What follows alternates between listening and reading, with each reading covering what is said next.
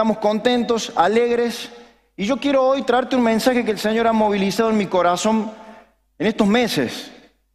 Estos meses hace un tiempito que no me ha tocado compartir la palabra, pero ha sido por ahí bueno, porque ha sido un tiempo donde he estado con mayor tiempo de oración, mayor tiempo de estudio en la palabra, mayor tiempo de atravesar algunas experiencias. Y esto me ha llevado a escribir un mensaje que yo creo Dios mediante hoy va a hablar a tu corazón. Por estos días nuestra sociedad atraviesa uno de sus mayores desafíos. ¿Cuántos atraviesan desafíos en la Argentina, verdad? Pero yo diría uno de los desafíos que no es menor en un mundo rápido, en un mundo globalizado, en un mundo tecnológico, en un mundo donde por ahí trata más de entretenernos que de sembrar algo que sea eficaz y sólido, donde nos dé seguridad en nuestra vida. Hay inflación, hay escasez económica, hay hambre, hay pobreza, hay crisis familiares, hay falta de perdón, hay orfandad, hay un sinnúmero de inconvenientes y problemáticas sociales. Y a nosotros la iglesia no nos es ajeno eso. Es un tiempo donde hay una mentalidad donde se dan muchos debates en las redes sociales, las plataformas virtuales, donde se opina mucho, donde se siembran muchas ideas, pensamientos. Es la posmodernidad, donde todo el mundo habla de muchos conferencistas, muchos especialistas, muchos idóneos en la materia, entre comillas, ¿verdad? Pero es un tiempo donde no se hace mucha defensa del trabajo, de la dedicación, del hábito, de lo verdadero, de lo cierto, de lo que es creíble. Y por ende vivimos en una sociedad donde hay un estigma, una marca. Estigma es una marca en cuanto a lo que tiene que ver con la desconfianza. Ya la gente no tiene mucha confianza en la gente. Inclusive en nosotros mismos muchas veces nos pasa, en la casa del Señor, ¿verdad? Se levantan líderes, dirigentes, funcionarios del debate, donde con un pensamiento generan algo en la mente de la sociedad y la sociedad empieza a atesorar eso en su corazón y empieza a dar fruto y genera la incertidumbre y no sabemos qué va a pasar. Se levantan funcionarios, políticos, gobernantes, presidentes, donde hacen promesas, pero a lo largo del tiempo hemos visto que no son cumplidas y por ende perdemos la confianza. Todos acá en este lugar sabemos que por medio de la publicidad, la radio, la televisión, escuchamos frases como el mejor jugador del planeta, el galáctico, el que está en el cosmos, el millonario por excelencia de este tiempo, el genio, el brillante, ¿verdad? ¿Has escuchado ese tipo de calificaciones? Pero de una manera honesta muchas veces no son verdades. Son solo personas, como yo y vos. Son personas que han pagado un precio, se han dedicado, han generado un hábito y por alguna razón están donde están. Pero cuando prendemos los medios y vemos el Internet, hoy el Instagram, creemos una realidad que muchas veces no es verdad y por ende hay una tropilla de debates, de opiniones, calificativos y muchas veces generamos etiquetas en ellos. Hasta opinamos. Yo creo que los argentinos somos los que tenemos un máster y un doctorado en opinar, ¿verdad? Somos los opinólogos del 2022. Yo soy hincha de River y muchas veces sufro cuando me dicen los de River son los plateístas solamente, porque son los que ponen y sacan técnicos, jugadores, pero nadie sabe lo que es el esfuerzo, ¿verdad? Y cuando introducimos nuestras reflexiones acerca de esto, podemos denotar, por ejemplo, en el mundo del fútbol, cuando creamos etiquetas. Y hablando del mundo del fútbol, un tiempo hace unos días, leí una historia que me marcó en el corazón y hoy quiero, Dios, mediante, con la ayuda y la gracia del Señor, compartirte una reflexión. Todo el mundo conoce a Cristiano Ronaldo, ¿verdad? En Argentina conocemos a Messi, hemos conocido a Maradona. Y Cristiano Ronaldo es un hombre que siempre a lo largo de su vida es un jugador con entrega, dedicación profesional. Y por alguna razón hoy no está en el primer lugar del podio. Y entre viendo entre líneas algo de sobre su vida, entendí algo que me marcó. Él dijo una frase, él dijo, no quiero morir joven. Y es un hombre que es cuidadoso en su alimentación, en su entrenamiento, en su dedicación. Y cuando empecé a buscar quiénes eran aquellos mentores técnicos que lo han conocido desde lo más cercano, como Felipe Scolari, él dijo, cuando pensás en cristiano, no pensás en talento. Cuando pensás en Ronaldo, no pensás en un hombre que tiene una genialidad o por alguna razón lo ha tocado una varita mágica o se alinearon los planetas y Dios nos ha posibilitado tener a un brillante como él. Cuando pensás en cristiano, pensás en el esfuerzo y en la dedicación. En la vida de Cristiano Ronaldo, cuando tenía pocos años de edad, tuvo la mala fortuna de perder a su papá. Su papá murió por una insuficiencia hepática por una adicción al alcohol y en una profunda depresión que lo llevó a caer en eso, tras haber sido parte de la guerra de Angola, haber provocado esto en su corazón y terminar con la muerte, algo marcó en la vida de este jugador. Y si todos dijéramos acá sí, pero no sabemos si él conoce a Dios, si tiene una cercanía con la fe, pero algo en su momento de vida en el abismo, en el túnel de oscuridad, provocó un hambre de gloria, provocó sudor, provocó algo verdadero, por lo cual él dijo, yo no quiero morir joven y voy a esforzarme, voy a transpirar cada día de mi vida para no repetir esta historia. ¿Cuánto más, yo diría, los hijos de Dios podemos trascender en el tiempo, dejando un legado, afectando una generación, tomando una decisión, cortando con esas maldiciones de vida. Si en tu familia hay enfermedad, si en tu familia hay escasez, si en tu familia hay divorcio, si en tu familia hay pleitos, por alguna razón si estás tocando ese abismo, así como lo hizo este hombre, no sabemos si conoció a Dios, pero cuanto más si vos conoces a Jesucristo como tu Salvador. Amén. ¿Te ha pasado que has creído ¿Por qué este millonario está ahí? ¿Por qué este jugador ha llegado? Y esto genera algo en nosotros, ¿verdad? Por eso yo creo que esta historia es una historia donde Él ha pagado un verdadero precio. Yo creo que esta historia es una historia de sangre, sudor y gloria. Por eso yo quiero hoy hablarte bajo este título, sangre, sudor y gloria. Acompáñame a orar. Por favor, necesitamos la guía del Señor. Padre Santo, gracias por este día. Señor, a vos te damos toda la gloria, toda la alabanza. Rendimos toda la exaltación a vos. Señor, no consideremos que haya nada ni nadie que sea superior a vos en nuestras vidas. Señor, más allá de una religión, más allá de un pensamiento, más allá de una opinión, sabemos que vos sos nuestro Padre. Sabemos que vos sos el centro de todo, Jesús. Y te damos gloria y honra en esta hora, Espíritu Santo como te hemos alabado y te has movido en este lugar, trae libertad, trae sanidad, trae salvación, Señor, en este día. Y por sobre todas las cosas, revelación a través de tu palabra, en el nombre de Jesús.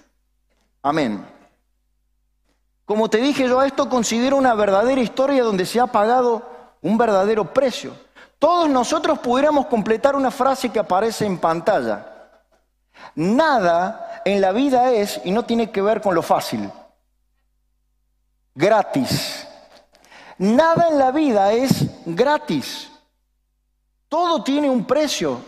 Por ende todos diríamos, nadie en la vida te regala nada.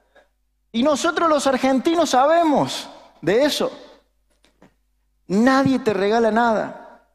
Notemos que cuando hablamos de la palabra de Dios, la Biblia, para los que están por primera vez, Biblia significa conjunto de libros. Podemos notar que Dios llamó a hombres y mujeres a recorrer ese desafiante camino de la vida. Llamó a Abraham en un principio para iniciar un plan con una nación, la nación de Israel. Luego llamó y escogió a José, este hombre que la Biblia marca un ejemplo enorme de integridad, de honestidad, de pureza. Lo hizo para preservar a esa nación. Luego llamó a Moisés, todos conocemos la historia, como un libertador para dirigir a la nación de Israel fuera de la esclavitud de los egipcios. Luego podemos entender que utilizó a jueces y a reyes para gobernar a su pueblo y utilizó a los profetas para poder juzgar y también reprender a su pueblo. Acompáñenme a Ezequiel 22:30. El libro de Ezequiel dice así, yo he buscado entre ellos a alguien que se interponga entre mi pueblo y yo y saque la cara por él para que yo no lo destruya. Y no lo he hallado. ¿Será que hoy en este día, hoy Dios te puede hallar? ¿Será que en este día, hoy alguien va a levantarse y va a decir, yo en mi familia voy a sacar la cara para que la bendición de Dios llegue a mi hogar, a mi esposa, a mis hijos? ¿Será que en este lugar habrá alguna mujer, una dama valiente como las que han sido invitadas? Yo no voy a salir de este lugar como he entrado. Déjate encontrar por Dios. El plan de Dios siempre ha involucrado a las personas, nosotros. Este noble carácter humilde del Señor de trabajar en equipo y dignarse a confiar su obra en nosotros. Él ha involucrado siempre a las personas lo que debemos tener bien en claro cada uno de nosotros, que Él nunca nos dijo en su palabra que ese plan sería fácil y rápido. Características de esta posmodernidad. Pedite una hamburguesa rápido. Obtené tu plan ahorro ahora. Ahora 12, ahora 18. Obtené este crédito. Todo rápido. Somos seres emocionales donde necesitamos satisfacer eso rápido. La Biblia, por medio del profeta Samuel, un hombre que Dios usó, como dijimos, como juez, hombre que Dios usó para hablar a su pueblo, a su nación, podemos encontrar claramente en el primer en primera de Samuel 15, 28, donde esta nación pedía gritos un rey de carne y hueso y Dios dio lo que ellos pidieron, aunque no estaba de acuerdo, aunque advirtió a esta nación de Israel que iban a tener que sufrir consecuencias por ser reinados por un hombre de carne y hueso. Dios lo entregó. Ese rey se llamó Saúl.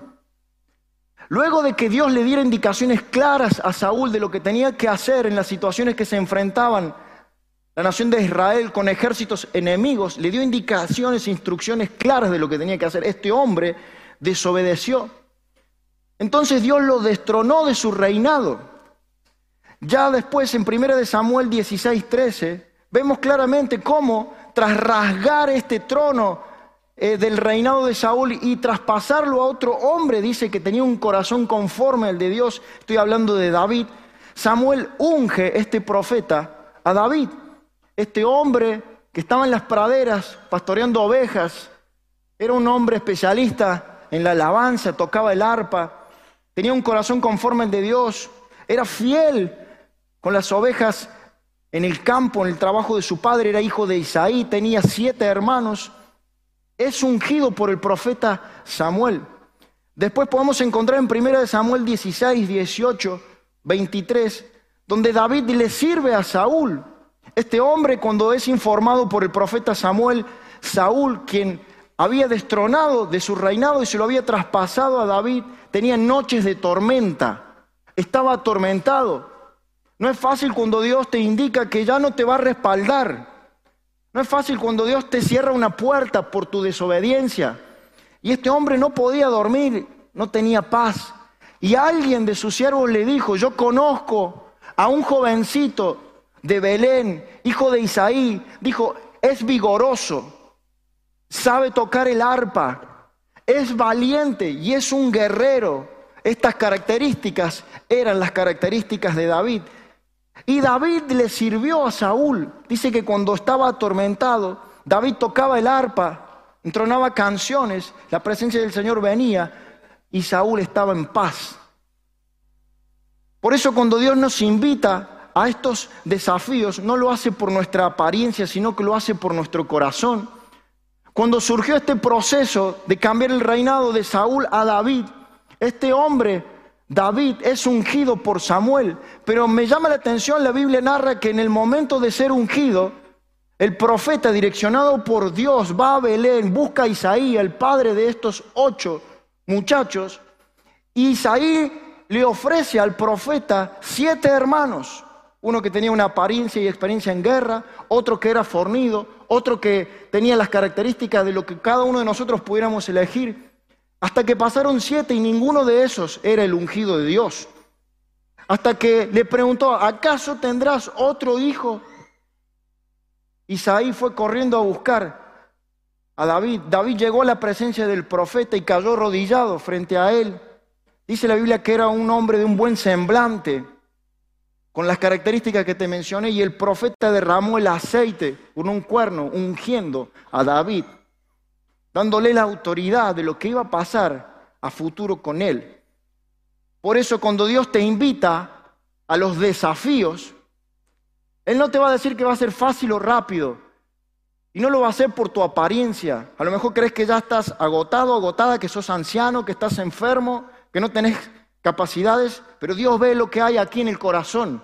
Y yo creo que en este tiempo Dios está usando familias, está usando hombres, mujeres, niños, con un corazón conforme al de Él. Como primer punto, quiero decirte que aceptar los desafíos de Dios es cuestión de sangre. Y veamos lo que pasó. Dice la Biblia que en una de estos valles había eh, montañas donde los ejércitos se posicionaban en esas montañas y miraban a lo largo del valle donde el ejército contrincante estaba esperando para iniciar un conflicto bélico. Y en este momento, como te narré, Israel estaba por ser atormentada por el ejército filisteo. Y el ejército filisteo, durante 40 días, dice la Biblia, que uno de sus guerreros, un paladín grandote, Goliat, donde la Biblia menciona que tiene un montón de características donde cualquiera temería, atormentaba día y noche, provocando a los escuadrones de Israel, provocando día y noche, diciendo, si alguno de guerrero valiente de ustedes pelea contra mí, nosotros le serviremos a ustedes y me vence. Pero si yo le venzo, ustedes serán nuestros siervos. Dice la escritura que ellos temblaban, tenían miedo, estaban atemorizados y el mismo Saúl. Y en uno de esos encuentros este pequeño David fue enviado por Isaí a ese momento donde él escuchó la voz de este paladín que los avergonzaba o los incitaba y él tomó una decisión. Habló con Saúl y le dijo, tu siervo irá y vencerá a este filisteo incircunciso, porque si Dios me ha guardado cuando he pastoreado las ovejas, cuando he peleado con el oso, cuando he peleado con el león. ¿No me librará acaso de este gigante? Y dice la escritura en 1 Samuel 17, 49, 50.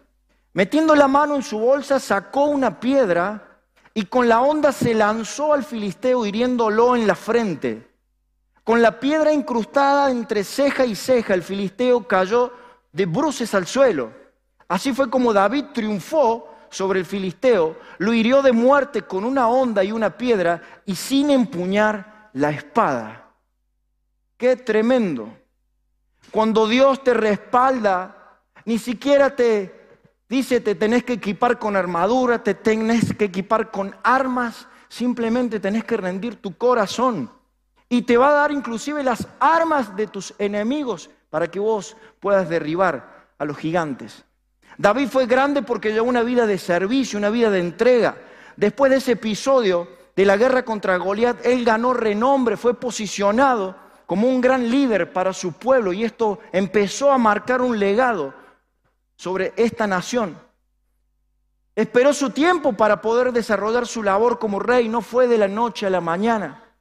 Esto no fue como un pedido ya, esto no fue rápido, esto no fue un delivery de 30 minutos, esto no fue de un día para el otro. Tuvo que haber un proceso en la vida de David. En el reino de Dios no existe la magia. Una frase que un pastor conocido de nuestra ciudad siempre lo dice a los jóvenes. Podés alcanzar metas sin esfuerzos y creer que en la vida las cosas van a ser fáciles y rápidas. Y podés sacar a Dios de la ecuación en tu vida, en tu familia, en tu trabajo, en tu universidad. Pero corres el riesgo de que tus días en tu plan estén contados. Dios no está comprometido en respaldarte si vos has iniciado planes y no lo has involucrado a Él. Pero si Él te ha promovido en tu trabajo, en tu universidad, te ha dado una familia, Él te va a respaldar siempre y cuando vivas una vida rendida por completo a Dios.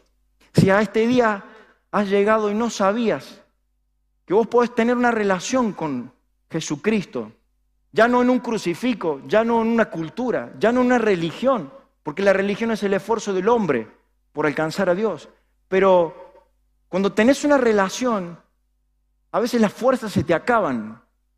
Cuando vos llevas adelante una relación, a veces tu ánimo está por el piso, pero sabemos que hay una relación de amor y aquel que te ama y que dijo que no es hombre para mentir y que dijo que no te va a desamparar y dijo que si habitamos bajo su abrigo, vamos a morar bajo su sombra. Dijo que Él es nuestro pastor, que nada nos va a faltar. Él ha dicho que no mendigaremos el pan. Él ha dicho que por su llaga hemos sido nosotros curados. Él es el amor para con vos. Hablando de este tiempo, yo quiero decirte, hermanos, que es un tiempo que vendrá difícil. No te voy a mentir. Por eso tiene que haber sangre, tiene que haber sudor para poder ver su gloria. David fue un ejemplo en su generación, ganó respeto, ganó autoridad, cosechó lo que la Biblia llama los valientes de David. Abrió un camino empezando un legado. Por eso te voy a mencionar uno de esos valientes, posterior en el libro de Samuel. Como segundo punto, los desafíos de Dios provocan que tu transpiración sea coherente con tu inspiración. Hoy vivimos una era donde todos dicen, estoy inspirado por, estoy influenciado por. Hay un sinnúmero de conferencistas y pensadores, pero son meros pensadores y conferencistas. Pero tiene que haber una vida de credibilidad. Que la gente vea que en vos lo que vos decís lo respaldás en tu práctica. Los desafíos de Dios provocan que tu transpiración sea coherente con tu inspiración, dice 2 de Samuel 23, 20. Benaías, hijo de Joiada, era un soldado muy valiente que vivía en Capseel. Realizó grandes actos de valentía. En cierta ocasión mató a dos de los mejores soldados moabitas en otra ocasión en que cayó nieve, mató a un león que estaba en un hoyo profundo. Yo no sé, amigos, hermanos, si vos te imaginás este contexto, este hombre, no hay mucha información acerca de Benaía, pero dice que ni siquiera estuvo entre los tres mejores valientes, pero era un hombre de valentía. Otra versión dice que era hijo de un varón esforzado. Por eso, papá, mamá, si vos te esforzás, vas a dejar un legado a tus hijos, podés cosechar un Benaía, podés cosechar un hombre valiente, una mujer valiente, que no se va a doblar ante la influencia del enemigo en este sistema, ante cualquier idea errónea que te quiera desenfocar de tu relación con Dios y va a derribar a los leones, los va a matar, inclusive los va a cargar y los va a sacar de la cueva a donde estén. Yo no sé si esto te parece un acto osado de valentía, pero no me imagino un hombre cargando un león matándolo él solo y sacándolo en un lugar nevado. Porque en la naturaleza las escenas de hombre contra león siempre son iguales. Vos prendés los documentales, ves las sábanas africanas. En la naturaleza el hombre corre, el león lo persigue. ¿Y qué pasa? El rey de la selva, ¿qué pasa? Se desayuna sándwiches de hombre. Pero en lo sobrenatural, en el reino de los cielos, en la presencia de Dios, las escenas también son siempre iguales. El león corre y en este caso el hombre lo persigue. Y aunque caiga nieve, haya una tormenta, estés en el ojo de un huracán, la realidad es que el hombre mata al león, lo quita y la nieve es manchada de sangre, como un trofeo de guerra, como una marca. Te pregunto, ¿Acaso has creído que si te consagras en la familia del Señor no vas a sufrir?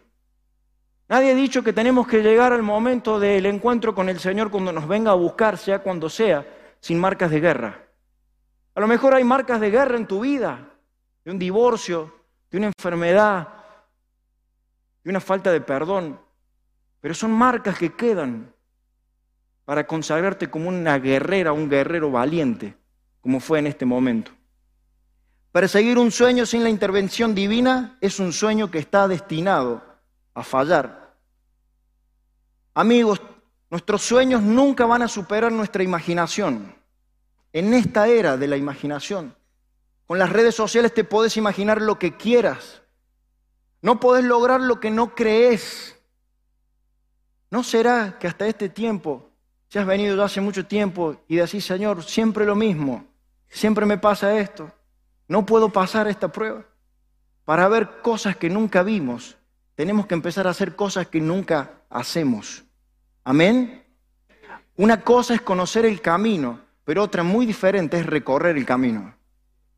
Una cosa es conocer sobre la fe, pero otra cosa muy diferente es vivir en la fe. Una cosa es conocer lo que la palabra de Dios y la escritura dice, pero otra cosa es caminar y practicarla, testificando para que otros vean la gloria de Dios. ¿Qué vas a hacer a partir de ahora cuando salgas por ahí, por esa puerta, en tu casa, luego de escuchar esta osadía de estos guerreros valientes? ¿Qué decisión vas a tomar? ¿Vas a ser el que corre o vas a ser el que persigue? En otras palabras, ¿vas a ser acechado o vas a acechar? Otro punto, la honra y la influencia se encuentra en la humildad. La honra y la influencia se encuentran en la humildad. Dice una historia que un predicador estadounidense invitó a un joven a su casa y cuando lo invitó a direccionarse hacia su oficina donde tenía una biblioteca hermosa tenía que atravesar por un pasillo y cuando este predicador llegó a esa oficina de estudio, su lugar de encuentro, de buscar la presencia de Dios, él le empezó a avisar a este joven, agachate, cuando iba caminando, agachate, agachate, pero fue tarde. Este joven se chocó con la lámpara y se lastimó la cabeza. Ahora este predicador de eso lo guardó en su corazón y lo llevó por mucho tiempo y compartió muchos sermones este principio acerca de la humildad, donde siempre recordó en sus sermones, agachate, agachate, agachate.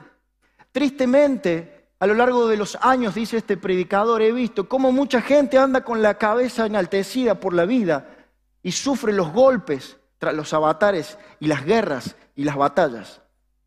Dice la escritura que el orgullo precede a la destrucción. Del mismo modo, la humildad viene antes que la honra. Y yo te quiero decir, hermanos, que eso en el orden espiritual es inalterable. Si no somos humildes, si no caminamos en humildad con una vida completamente rendida al Señor, tendremos que sufrir las consecuencias por no andar agachados. La humildad es el primer capítulo en el libro del éxito. El orgullo es el primer capítulo en el libro del fracaso. Anótalo, toma nota. Dios no te pondrá en una posición de influencia hasta que tomes una posición de servicio y de verdadera entrega a nuestro Señor.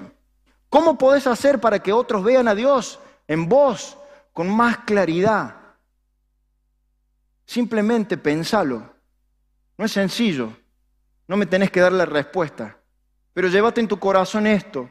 ¿Cómo voy a hacer a partir de ahora para que la gente crea sobre lo que yo le digo? Tenés que ser creíble. Dice Proverbios 16, 18, el orgulloso y arrogante al fin de cuentas fracasa. Ya el capítulo 18, 12 dice, el orgullo acaba en fracaso y la honra comienza con la humildad.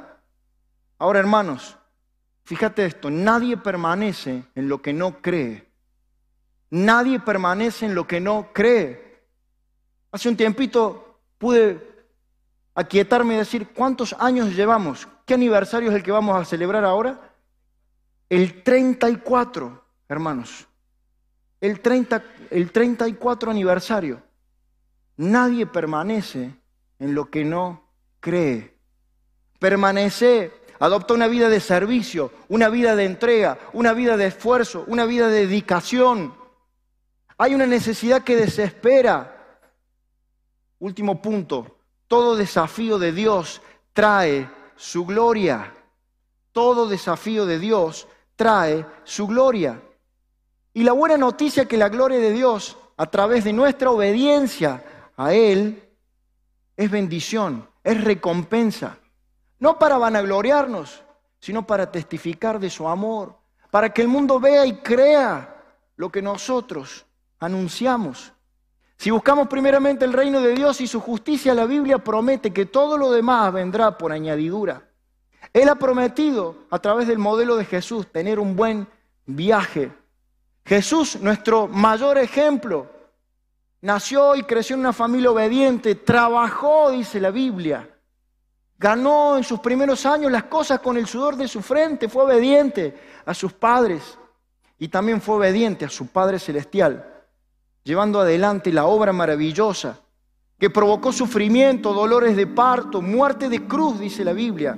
Y ya en Filipenses, el apóstol Pablo nos deja unos conceptos que son muy claros para poder llevar a la práctica, teniendo como ejemplo a Jesucristo. En el capítulo 2 de Filipenses, Pablo escribe a la iglesia, a la congregación de ese lugar, porque será que notaba algunas cosas que no estaban bien. Él habló del egoísmo, habló de la vanidad, que no hagan cosas como considerando a los demás como inferiores, sino como mayores, que lo hagamos velando por los intereses de otros, que la actitud cambie como la actitud que tuvo Cristo, que siendo Él Dios, se humilló y no se aferró a eso, sino que tomó el ejemplo como siervo para abrirnos un camino.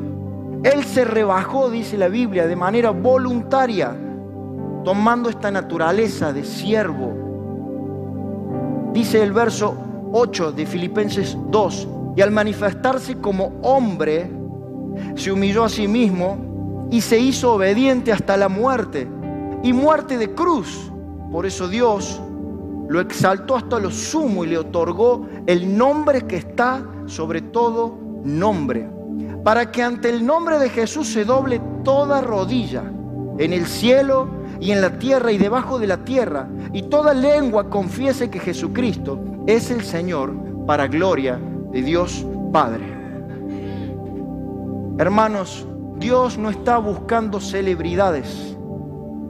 Dios está buscando corazones consagrados Está buscando siervos siervas, hombres y mujeres valientes estén dispuestos a marcar vidas, a influenciar en las familias, a dejar una vida de pecado, a dejar una vida de la depresión, de la dificultad, la vida del chisme, de la desobediencia.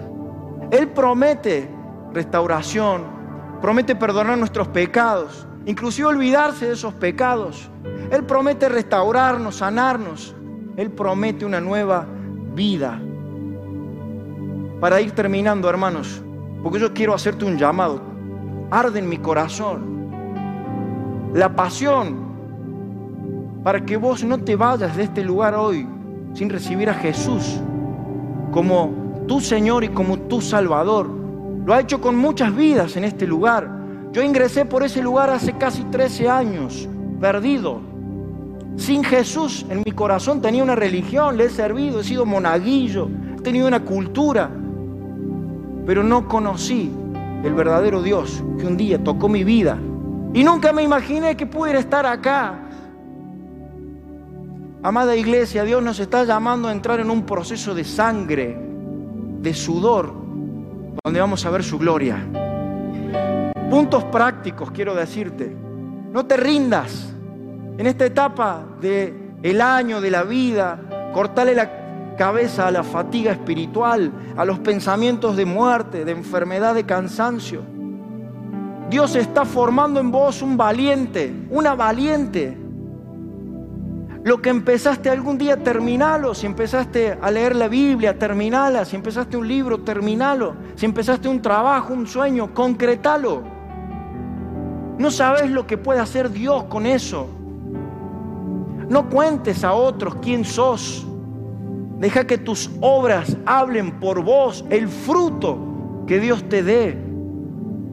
Dale la gloria a Dios siempre, porque es suya la gloria, la alabanza, la exaltación, el reconocimiento.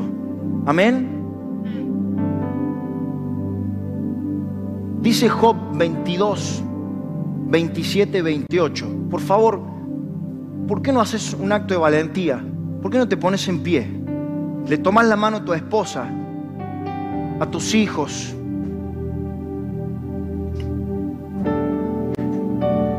Dice Job 22. Esta es una palabra para vos, iglesia, vos en tu casa. orarás a Él y Él te oirá. Y tú pagarás tus votos. Escucha bien, determinarás a sí mismo una cosa y te será firme. Y sobre tus caminos resplandecerá luz. Sobre tus caminos resplandecerá luz. Sobre tus caminos va a resplandecer luz. Sobre tus caminos va a resplandecer luz. Te determinarás una cosa y te será firme. Firme y resplandecerá la luz del Señor sobre tu vida. Por eso sigo creyendo que una persona en este tiempo puede hacer la diferencia. Yo no sé a quién hoy le tengo que hablar. Esto no es algo místico, no es algo arreglado, pero yo siento en mi corazón que aquí hay una nueva generación que va a marcar una diferencia. Dice Ezequiel, yo he buscado entre ellos a alguien que se interponga entre mi pueblo y yo y saque la cara por él para que yo no lo destruya y no lo he hallado. ¿Será que el Señor hoy te quiere encontrar? ¿Será que habrá alguien hoy en su familia que necesita decir, Señor, aquí estoy, ya no puedo más, yo quiero dejarme encontrar? ¿Habrá alguien que saque la cara hoy? Porque Dios ha prometido respaldar y cambiar el rumbo de tu familia. Seas varón o seas mujer, joven, anciano, mayor, Hoy puede ser el día donde Dios te encuentre, déjate encontrar. Yo quiero invitarte a recibir a Cristo en el corazón. A que Cristo sea el Señor de tu vida. Saca de tu mente todo pensamiento que venga hoy, ahora, en este momento. Desarmate, amigo. Honestamente, en el corazón. Entregate por completo. Todo esto que hemos hablado no será un mero pensamiento, una idea filosófica, si Cristo no está en tu corazón, no es el Señor de tu vida. Si vos no abrís tu corazón en este momento, en donde estás en un túnel de oscuridad, en una enfermedad, en una situación donde ya no da para más, ¿será que hay un gigante como Goliat adelante tuyo? ¿Será que hay un león que quiere entrar a tu casa, en tu lugar donde el clima es frío y vos no te puedes abrigar, y ese león te quita el sueño. ¿Será que por alguna razón has desobedecido a Dios y hace tiempo venís a la iglesia, has crecido en la iglesia y nunca has dicho, me entrego de corazón, porque tenés vergüenza, que hoy hagas un acto de valentía con el Señor? Ora conmigo así, pidiendo perdón al Señor y abriendo el corazón. Yo te guío en esta oración. Si es por primera vez que ha venido, ora conmigo así. Señor Jesús, en este día te pido perdón por todos mis pecados. Señor Jesús, en este día quiero hacer un acto de valentía. Me quiero entregar a vos de todo corazón. Quiero que mi vida sea cambiada, transformada. Quiero tener una relación verdadera con vos. Confieso con mi boca que Jesucristo es el Señor y el Salvador de mi vida, para la gloria de Dios Padre, en el nombre de Jesús. Amén.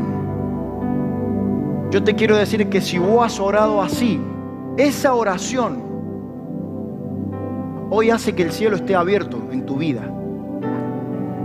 Si has venido y has estado en el ojo del huracán, estás en el ojo del huracán, tu vida es un huracán de enfermedad, como te dije, de pleitos, de situaciones que ya no podés más.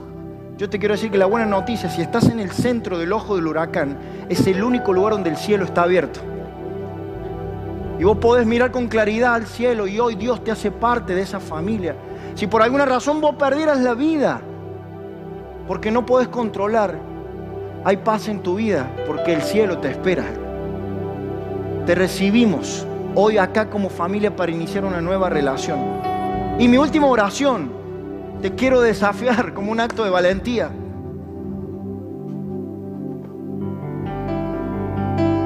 Dios dice, he buscado un hombre, una mujer que saque la cara por mi pueblo y no lo he hallado. ¿Será que hoy hay alguien que necesita encontrar al Señor y dejarse hallar? ¿Por qué no levantas tu mano así? en alto, yo quiero dejarme hallar con Dios. Yo quiero ser que en el 2023 tenga una nueva célula, un nuevo grupo de vida. Yo quiero ser que en el 2023 quiero servir con los niños en Renacer Kids, porque hay niños que tienen necesidad. Yo quiero servir en los matrimonios en el 2023. Yo quiero estar en la multimedia. Yo quiero estar en el grupo Alcance. Yo quiero, Señor, servir en dar con los alimentos. Señor, yo me quiero involucrar en las misiones. Señor, yo quiero gastar mi vida para vos, para que otros crezcan. ¿Será que hoy hay alguien en este lugar que necesita dejarse encontrar por Dios? Dice el Señor, sobre tu camino resplandecerá luz, pero determinarás una cosa y esta te será firme. ¿Habrá alguien en este lugar que necesita dejarse hallar por Dios? Lo quiero invitar a lo quiero desafiar. Lo quiero invitar que venga aquí al frente. Yo quiero orar por esa persona. Habrá alguien que ha venido en el ojo del huracán hoy y no da más, con alguna enfermedad, alguna situación de escasez, alguna situación de falta de perdón. Yo quiero ahí, mientras suena la música, orar. Los pastores van a estar orando en este lugar. Dice el Señor, he buscado un hombre, una mujer que saque la cara por mi pueblo. Ese pueblo es tu familia, ese pueblo es tu pariente, ese pueblo es tu colegio, ese pueblo es la universidad, ese pueblo es tu trabajo, tu vecindario. ¿Habrá alguien hoy que quiere dejarse hallar? Felicito a estas personas. Vamos a orar y adorar al Señor. Yo voy a orar, pero vamos a estar ahí, los pastores van a orar. Padre, gracias Señor en esta día, esta mañana, que vos nos regalaste esta oportunidad, Señor. Padre, en el nombre de Jesús, mientras la iglesia ora, te adoramos, te honramos, hemos alabado tu nombre, hemos predicado tu palabra. Señor, pero es en vano si vos sos el que no edifica la casa, Señor. Te damos el lugar a vos, Espíritu Santo, en esta hora. Pedimos que la unción que pudre los yugos ahora en el nombre de Jesús traiga vida. Soplamos aliento de vida sobre los huesos secos, sobre los cuerpos enfermos, sobre aquellos que están atravesando un problema de crisis familiar, aquellas personas que hoy han venido en búsqueda de un milagro de sanidad, Señor. Pedimos que la llenura de tu Espíritu Santo venga sobre las familias. Pedimos en el nombre de Jesús hoy, Señor, que vos traigas a este lugar a los siervos y siervas que en el futuro traerán el avivamiento que vos prometes en tu palabra si te obedecemos, Señor. Oh Padre Santo, nos determinamos a una cosa y esta nos será firme. Sobre el camino de nosotros resplandecerá la luz de Jehová. Oh Ramakite Ramakaya.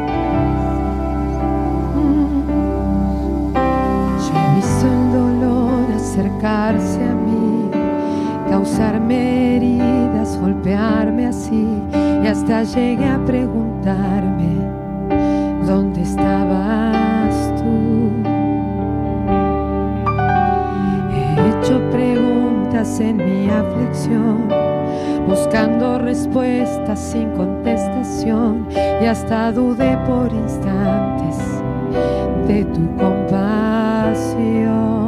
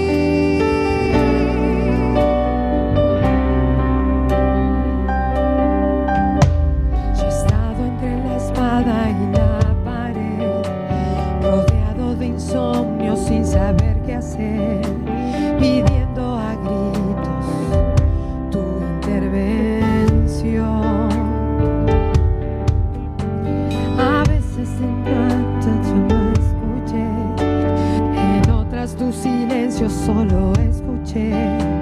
Qué interesante.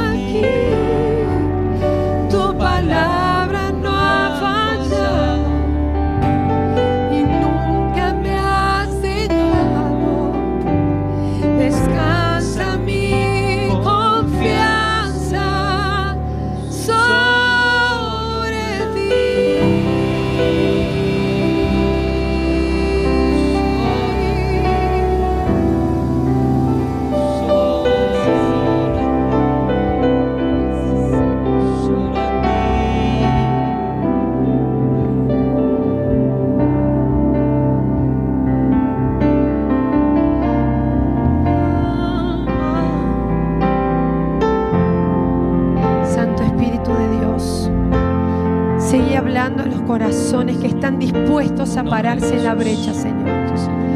Aquellos que estamos dispuestos a comprometernos al mil por uno por amor a la extensión del reino.